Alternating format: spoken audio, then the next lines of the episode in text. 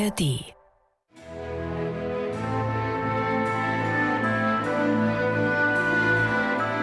MDR Klassik, die Bachkantate mit Maul und Schrammeck. 6. Januar, das Epiphanias-Fest mit der, Michael sieht so aus, unwiderruflich erstmal letzten Folge unseres Kantaten-Podcasts, zumindest am Morgen von Sonn- und Feiertagen. Es geht dann noch weiter, das sagen wir am Schluss dieses Podcasts. Aber heute jetzt erstmal die letzte Folge auch zum Weihnachtsoratorium mit der Kantate Herr, wenn die stolzen Feinde schnauben.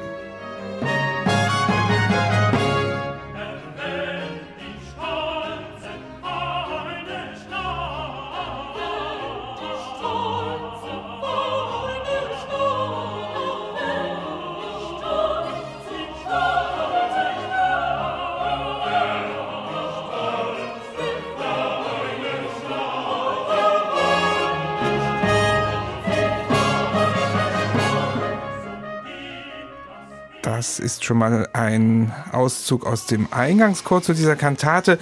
Wir haben ja in den vergangenen fünf Folgen zum Weihnachtsoratorium viel über die Entstehungsumstände gesprochen, über das Parodieverfahren, auch über die Gattung Oratorium. Heute soll es zu Beginn mal um den Werktypus und um die Rezeption gehen. Michael, gibt es denn überhaupt rein formal, natürlich nicht qualitativ, völlig klar, vergleichbare Weihnachtsoratorien aus dem 18. Jahrhundert? Na, lieber Bernhard, ich muss gerade noch meine Gänsehaut bekämpfen, jetzt wo du so sagst, das ist praktisch unser letzter Podcast in der regulären Reihe Geistliche mhm. Kantaten. Geht doch Der weiter. 211. Wahnsinn. Deswegen habe ich jetzt dieses Lieber Bernhard so richtig genossen, ja. wobei wir, ich glaube, auch das beibehalten werden. Manche warten drauf. Ja, und du hattest mir eine Frage gestellt, ob es sozusagen noch andere Weihnachtsoratorien ja, gibt. War es das sinngemäß? Das Gut, ja, okay, jetzt, jetzt fasse ich mich wieder. Naja, also die gibt's schon hier und da. Also mir fallen da ein von Johann Christian Hertel in Schwerin. Da gibt's glaube ich, auch so ein Stück, was explizit Weihnachtsoratorium heißt. Ansonsten schwören auf dem CD-Markt ganz viele Weihnachtsoratorien, zum Beispiel von Telemann, auch von Graupner herum. Und wenn man genau hinschaut, sind es eigentlich in der Regel halt tatsächlich Kantaten auf die Weihnachtsfeiertage beziehungsweise den Sonntag danach, Neujahr und so weiter. Und sagen wir mal so, wenn diese Kantaten den relevanten Evangeliumstexten für die einzelnen Tage folgen, dann kann man daraus immer sozusagen verkappte Weihnachtsoratorien schmieden. Auch Stölzel fällt mir da noch ein. Es ist aber tatsächlich in den seltensten Fällen so, dass das Ganze wirklich als Oratorium angelegt wurde. Es gibt da noch tatsächlich so ein Oratorium über die Geburt Jesu von Matheson. Das kommt aber meines Erachtens tatsächlich ohne den Bibeltext aus. Also da ist das Ganze eben neu gedichtet. Also insofern ist Bach mit diesem doch teilweise Hinwegsetzen über die einzelnen Evangeliumstexte der Sonntage mit dem Ziel, eine wirklich fortlaufende Handlung zu haben, dann doch möglicherweise einmalig. Das müsste allerdings nochmal in den Faktencheck. Das machen wir später. Ja, wir kommen jetzt erstmal zur Rezeption dieses Stückes, denn das ist wirklich auch ganz bemerkenswert. Fangen wir mit der Erstaufführung an. Das ist ja klar, 1734, 35. Und dann müsste man jetzt mal sagen, ja, so ein tolles Stück, das hat der Bach doch bestimmt dann jedes Jahr aufgeführt. Was hat er denn bis 1750 so Weihnachten gemacht? Was wissen wir drüber?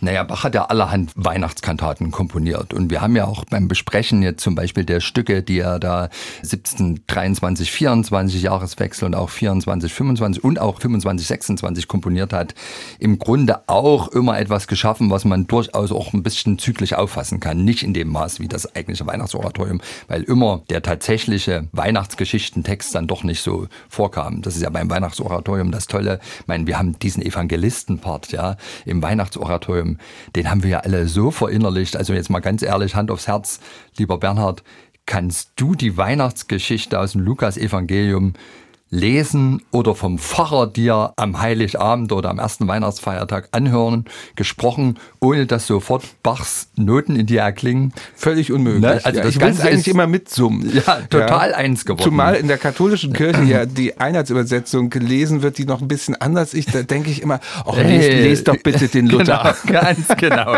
Ach, und das sagst du mir ja als Katholik. Oh, ich Gelebte Ökumene hier. Aber hallo. Ja, tatsächlich haben wir ein, zwar schwachen, aber dann doch vorhandenen Beleg dafür, dass zumindest dieses Weihnachtsoratorium, also diese sechs Kantaten noch einmal unter Bachs Leitung erklungen sind dadurch, es gibt eine zusätzliche Continuo-Stimme, ich glaube, das ist eine Orgelstimme. Und die ist geschrieben von dem zweitjüngsten Bachsohn Johann Christoph Friedrich Bach. Und die scheint so, wenn wir so richtig datieren, ich glaube, Peter Wolny hat das vorgeschlagen und der hat eigentlich meistens recht, scheint die in den Jahreswechsel 1748, 49 zu gehören. Also ganz gegen Ende seines Thomas Kantorats scheint der Bach nochmals die Leipziger mit dem Zyklus erfreut zu haben. Und nach seinem Tod alles vergessen? Erstmal? Ja, ja, und tatsächlich das Weihnachtsoratorium länger vergessen als die anderen Großwerke. Also 1829 haben wir ja diese legendäre erste neuzeitliche Wiederaufführung der Matthäus-Passion. Das war ja ein Paukenschlag. Aber das sind auch schon 80 Jahre vergangen. Dazwischen auch Weihnachtsoratorium kann man ausschließen, ja? Haben wir keinen mhm. Beleg, mhm. beziehungsweise indirekt. Also das ist ganz interessant. Karl Philipp Emanuel Bach, der zweitälteste Bachsohn, der die Partitur besaß und später dann auch die Aufführungsstimmen. Die waren, glaube ich, in der Zwischenzeit bei Johann Christoph Friedrich Bach und landeten dann also bei seinem Halbbruder. Der hat tatsächlich sich immer mal am Weihnachtsoratorium bedient. Es gibt eine Osterkantate von Karl Philipp Emanuel Bach, die geht los mit jauchzet frohlocket, auf Preise die Tage. Ja, und ich meine, da da ja nicht explizit das Weihnachtsfest im Eingangschor genannt wurde, hat er das halt einfach mal locker musiziert. Ob die Hamburger wussten, was es damit auf sich hat, wage ich mal zu bezweifeln. Mhm, ja. Und dann wären eigentlich erstmal tatsächlich die Passionen entdeckt und es wird auch die Hamollmesse wieder entdeckt.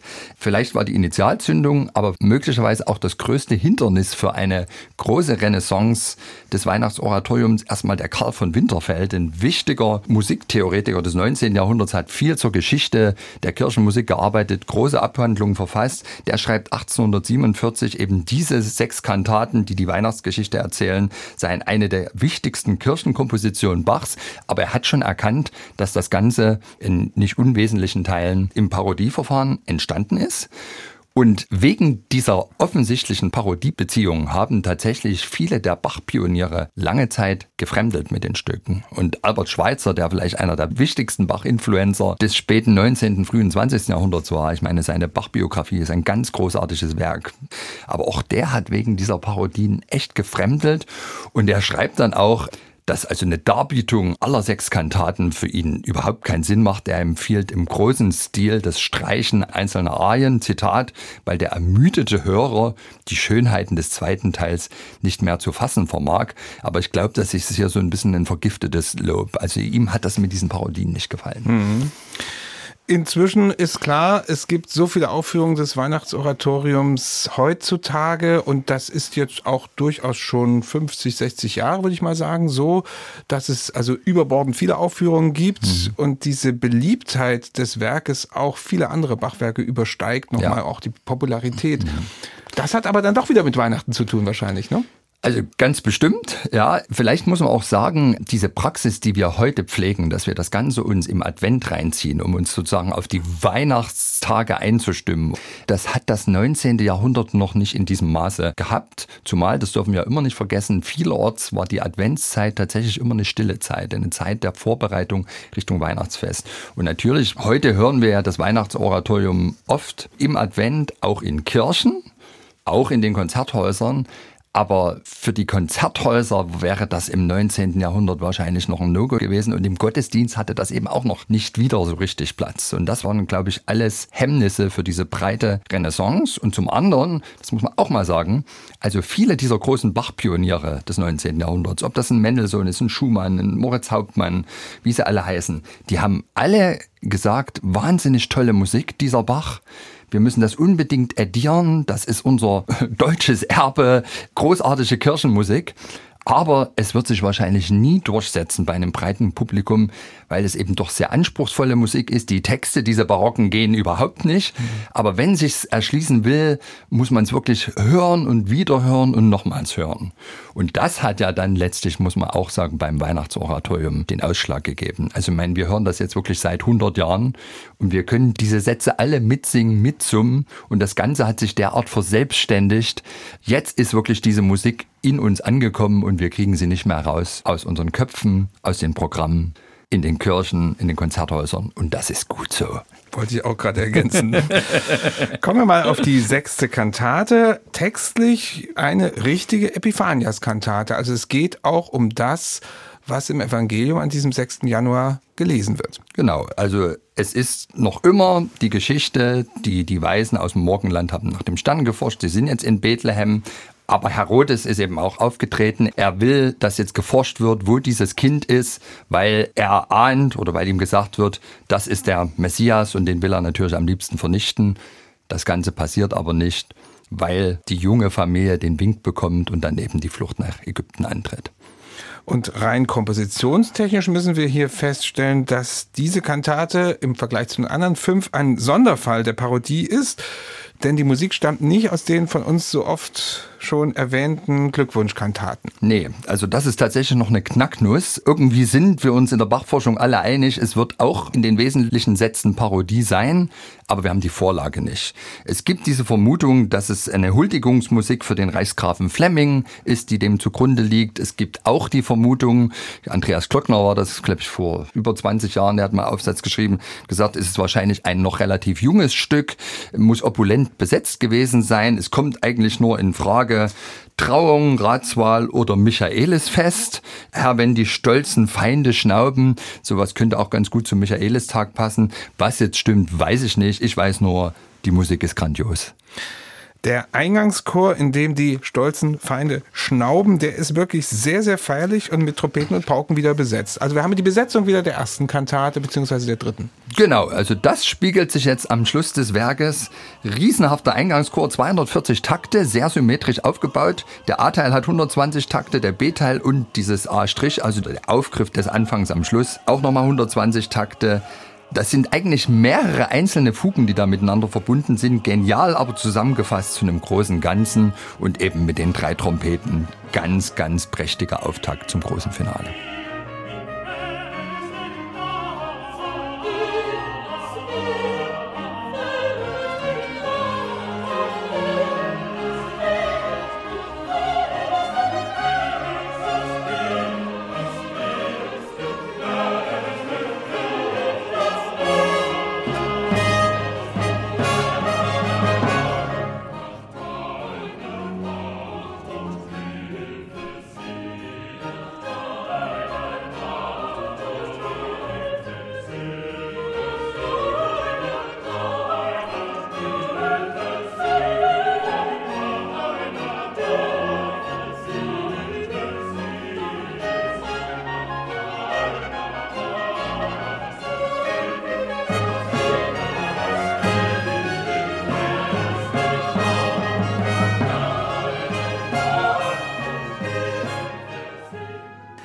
Der Eingangschor am Epiphaniastag im sechsten Teil des Weihnachtsoratoriums. Eine großartige Anlage da mit verschiedenen Fugenansätzen. Und danach kommt zum einzigen Mal im ganzen Weihnachtsoratorium König Herodes auch persönlich zu Wort. Das wird aber dann auch gleich sofort kommentiert oh, vom Sopran, also ja. fast ins Wort gefallen. Das ist wunderbar gemacht. Also Evangeliumstext aus Matthäus. Da berief Herodes die Weisen heimlich und erlernet mit Fleiß von ihnen, wenn der Stern erschienen wäre, also wo er erschienen wäre. Und weiset sie gen Bethlehem und sprach, und jetzt wird eben der Herodes als Bass vertont, übrigens relativ schlicht, ziehet hin und forschet fleißig nach dem Kindelein, also klingt ganz lammfromm, und wenn ihr's findet, sagt's mir wieder, dass ich auch komme und es anbete. Und das ist natürlich eine Lüge. Und das weiß auch die gläubige Seele. Und deswegen hat hier unser Textdichter direkt den Faktencheck gedichtet. Und da heißt, du Falscher suche nur den Herrn zu fällen, nimm alle falsche List, dem Heiland nachzustellen. Der, dessen Kraft kein Mensch ermisst, bleibt doch in sicherer Hand. Dein Herz, dein falsches Herz, also von Herodes, ist schon, nebst aller seiner List, des höchsten Sohn, den du zu stürzen suchst, sehr wohl bekannt. Also Herodes wird verdammt und das illustriert Bach in einem herrlich aufgebrachten Accompagnato-Rezitativ des Soprans. Gläubige Seele im Weihnachtsoratorium in aller Regel Alt oder Sopran. Ganz wirkungsvoll und ich finde wirklich Faktencheck live. Aber rief Herodes die Weisen und erlernet mit Fleiß von ihnen, wenn ihr Stern erschienen wäre. Und weiset sie gen Bethlehem und sprach, Zieht hin und forschet fleißig nach dem Kindlein, und wenn ihr's findet, sagt es wieder, dass ich auch komme und es an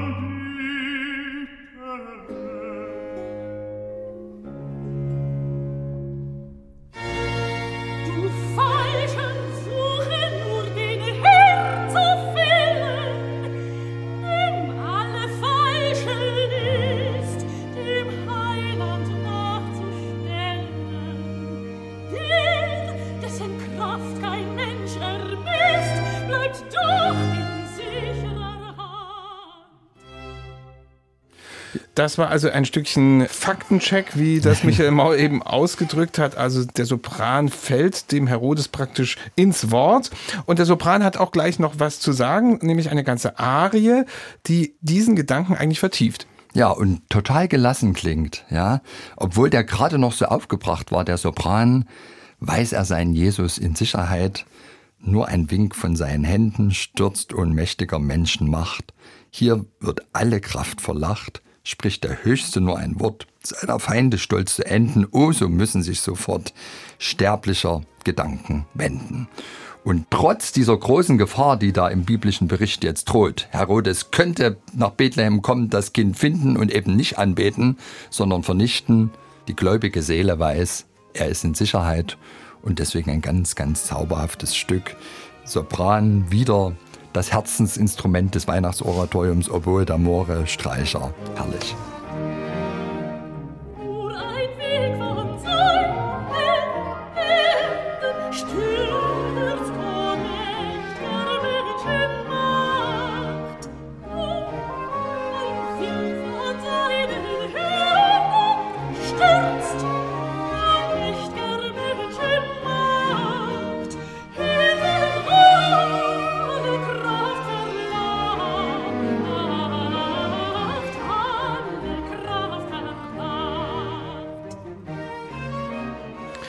Die Sopranarie in der sechsten Kantate des Weihnachtsoratoriums und dann nimmt nochmal die Geschichte richtig Fahrt auf, die Weihnachtsgeschichte, also ein längerer Evangelistenbericht, der davon erzählt, wie die Weisen jetzt eben in den Stall kommen, an die Krippe ihre Geschenke darbringen und für mich vielleicht, ich kriege schon Gänsehaut, wenn ich nur dran denke, der größte Moment überhaupt mhm. im ganzen Weihnachtsoratorium, das ist vielleicht auch der schlichteste, nämlich der, der Choral, mhm. ich stehe an deiner Krippen hier.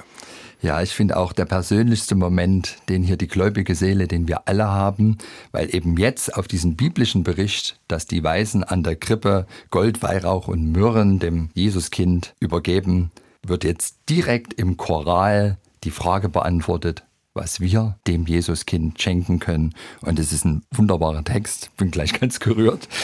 Ich stehe an deiner Krippen hier, o Jesulein, mein Leben, ich komme, bring und schenke dir, was du mir hast gegeben. Nimm hin, es ist mein Geist und Sinn, Herz, Seel und Mut, nimm alles hin und lass dir's wohlgefallen. Hier hat Bach wirklich, oder ob es jetzt Bach war oder der Textdichter, genau den richtigen Choral gefunden, der im Grunde nochmal die ganze Quintessenz der Geschichte, was sie für uns bedeutet, zusammenfasst. Der Bach hat sicherlich gespürt, das muss ich überhaupt nicht großartig mit obligaten Instrumenten aufbrezeln, sondern hier spricht wirklich jeder einzelne Gläubige nochmal mit seinem Bekenntnis zu Jesus und mit seinem Geschenk. Herz, Seel und Mut. Nimm alles hin und lass dir es wohl gefallen.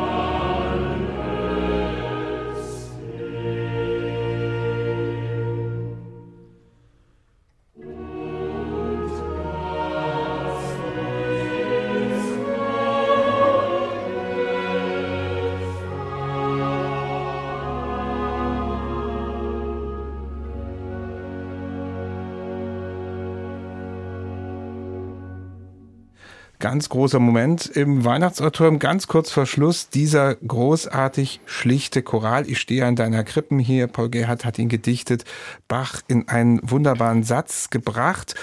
Und hier kommt jetzt im Grunde diese Geschichte auch zum Ende, die wir die ganze Zeit hier als roten Faden betrachtet haben, mit dem Herz. Ja, also ich muss sagen, jetzt in der Vorbereitung auf den Podcast habe ich auch so ein bisschen überlegt, was ist denn eigentlich diese Quintessenz des Weihnachtsoratoriums? Und dann fiel mir natürlich sofort dieser Choral, ich stehe an deiner Krippen hier ein und was wir da dem Jesuskind schenken. Und hier taucht auch wieder dieses Wort Herz auf. Und dann habe ich mal so ein bisschen rumgespielt und tatsächlich festgestellt, was ich nie erwartet hätte, nach dem Wort Jesus und Jesulein, was glaube ich im Weihnachtsoratorium 29 Mal vorkommt, ist das Wort Herz das wirklich mit Abstand am meisten gesungene.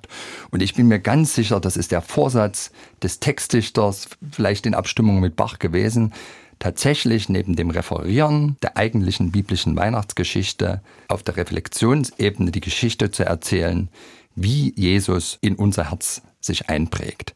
Und man muss ja sagen, das ist dem Bach durch die Musik auf eine großartige Art und Weise gelungen, dass eben tatsächlich dieses Jesulein und damit natürlich auch der Jesus, dieser sanftmütige Messias, der Jesus der Bergpredigt, der Nächstenliebe predigt und lebt, dass der eben praktisch durch diese Musik auch unsere Herzen ergreifen soll.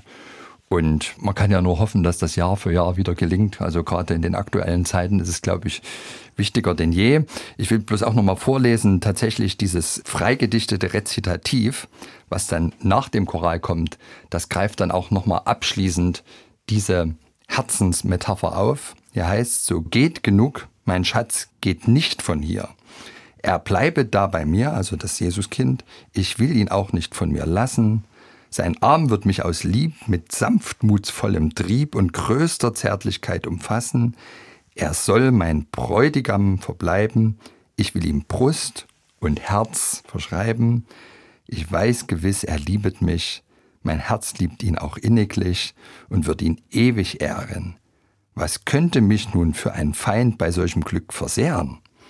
Du, Jesus, bist und bleibst mein Freund, und werd ich ängstlich zu dir flehen, Herr, hilf, so lass mich Hilfe sehen. Also das rundet das nochmal wunderbar ab und ich sag's nochmal, also für mich ist tatsächlich jetzt dieses Weihnachtsoratorium der amtliche Einzug von Jesus und all seinen Idealen in unsere Herzen.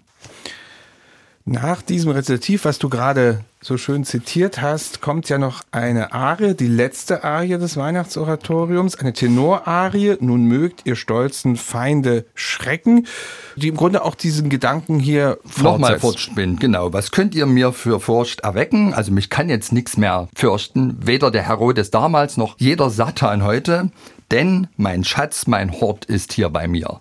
Und Bach nutzt nochmal die Herzensinstrumente des Weihnachtsoratoriums. Zwei Oboe d'Amore und der Tenor trägt das Ganze vor. Und das ist im Grunde, ja, auf der Deutungsebene würde ich sagen, der Abschluss des Weihnachtsoratoriums, wobei dann danach noch dieses Rezitativ kommt, das finde ich auch ganz besonders, wo da die vier hm. Solisten nochmal dran sind. Was will der Höllen Schrecken nun? Was will uns Welt und Sünde tun, da wir in Jesu Händen ruhen? Und da donnert's ja tatsächlich nochmal gewaltig im Bass und das hat so Echo-Effekte ist jetzt vielleicht ein bisschen ein böses Wort, aber hier streckt die gläubige Seele buchstäblich nochmal den Stinkefinger Richtung aller Teufel dieser Welt aus, die uns jetzt nichts mehr anhaben können, weil wir mit Jesus eine Einheit geworden sind.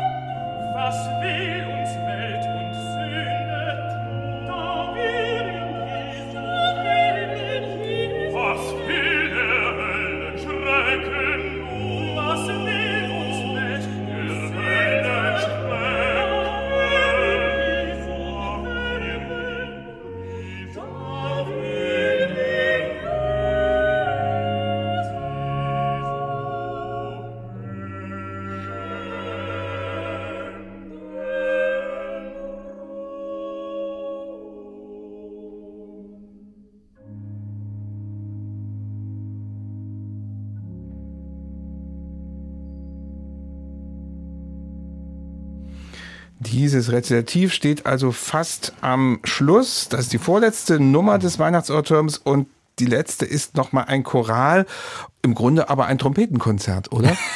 Ja, ich freue mich immer wahnsinnig drauf, ja, weil das Die Trompeter freuen sich, glaube ich, nicht drauf. Nee. Weiß ich nicht. Ja, Sehr na gut, also wenn wirklich alle sechs Ja. Mhm. Kantaten aufgeführt werden, dann kommt die größte Herausforderung nochmal zum Schluss. Ja, es ist ein großartiger Zwitter zwischen Trompetenkonzert, also das passiert natürlich in den instrumentalen Vorspiel und den Zwischenspielen und eben einem Choralsatz. Und das Ganze ist ein Zwitter, der dieses Werk wirkungsvoll beendet und er hat auch so eine schöne organische Gliederung. Also kein Wunder, dass hinterher eigentlich alle immer von den Sitzen aufspringen und begeistert klatschen.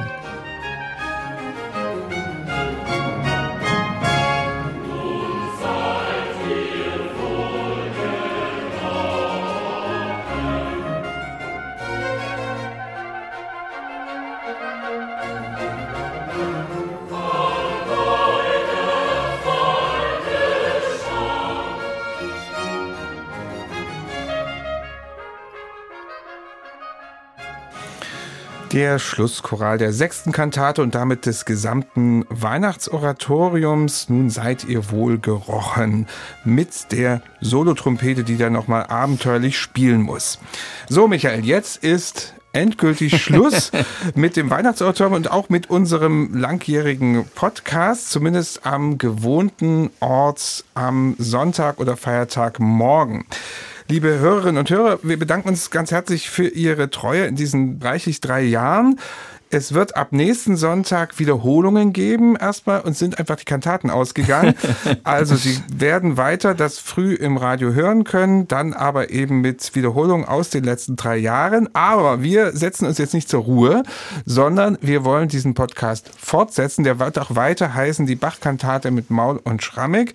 Wir aber haben gedacht, wir konzentrieren uns jetzt mal auf andere Werke, die es auch noch gibt. Einige sind uns auch durch die Lappen gegangen, muss man sagen. Ja, da haben wir auch schon Hinweise bekommen. Die holen wir alle nach. Und es gibt Ratswahlkantaten noch. Es gibt eine Menge weltlicher Kantaten, die wir ausführlich vorstellen werden. Wir werden uns auch der Johannespassion widmen. In mehreren Folgen. In Ja. jedem Falle, das ist auch notwendig. Und wer weiß, was noch alles kommt. Und der neue Sendeplatz ist immer sonntags um 18.05 Uhr MDR Klassik ab 14. Januar. Und Sie können natürlich alle Folgen immer auch in den diversen Mediatheken, ARD oder MDR oder überall, wo es Podcasts gibt, sagt man heute so nicht, abrufen, selbstverständlich. Insofern hören wir heute auf, aber wir machen trotzdem weiter. Ja, und ich glaube, eins der am häufigsten heute von mir gesagten Worte war Faktencheck. Wir haben jetzt so viel über weltliche Vorlagen beim Weihnachtsoratorium gesprochen und manchmal auch geschwärmt, gesagt, dass hier und da vielleicht die Musik noch ein bisschen besser passt zum gesungenen Text. Die Chance haben wir dann. Also wenn wir alle weltlichen Kantaten auch jetzt im nächsten halben Jahr durchgehen. Insofern dranbleiben. Ich freue mich drauf. Ich bin ganz gespannt, was uns da alles begegnen wird.